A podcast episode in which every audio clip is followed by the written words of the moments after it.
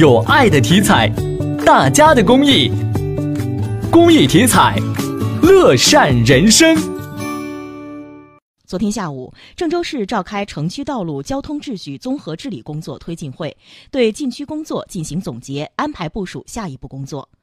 经过近段时间强有力的综合治理，郑州火车站地区、合一周边、郑州东站等重点地区交通运输秩序得到明显改善，非法营运、违规营运行为得到有效遏制。下一步，市交通委将继续保持高执法、高压态势，深入推进城区道路交通综合治理工作。市城管局今年将完成五万个公共停车泊位的建设任务。截至目前，已完成公共停车泊位三万两千四百八十个，完成年度任务的百分之六十五。市城管局将加强共享单车的运营管理，通过考核合理调配共享单车存量。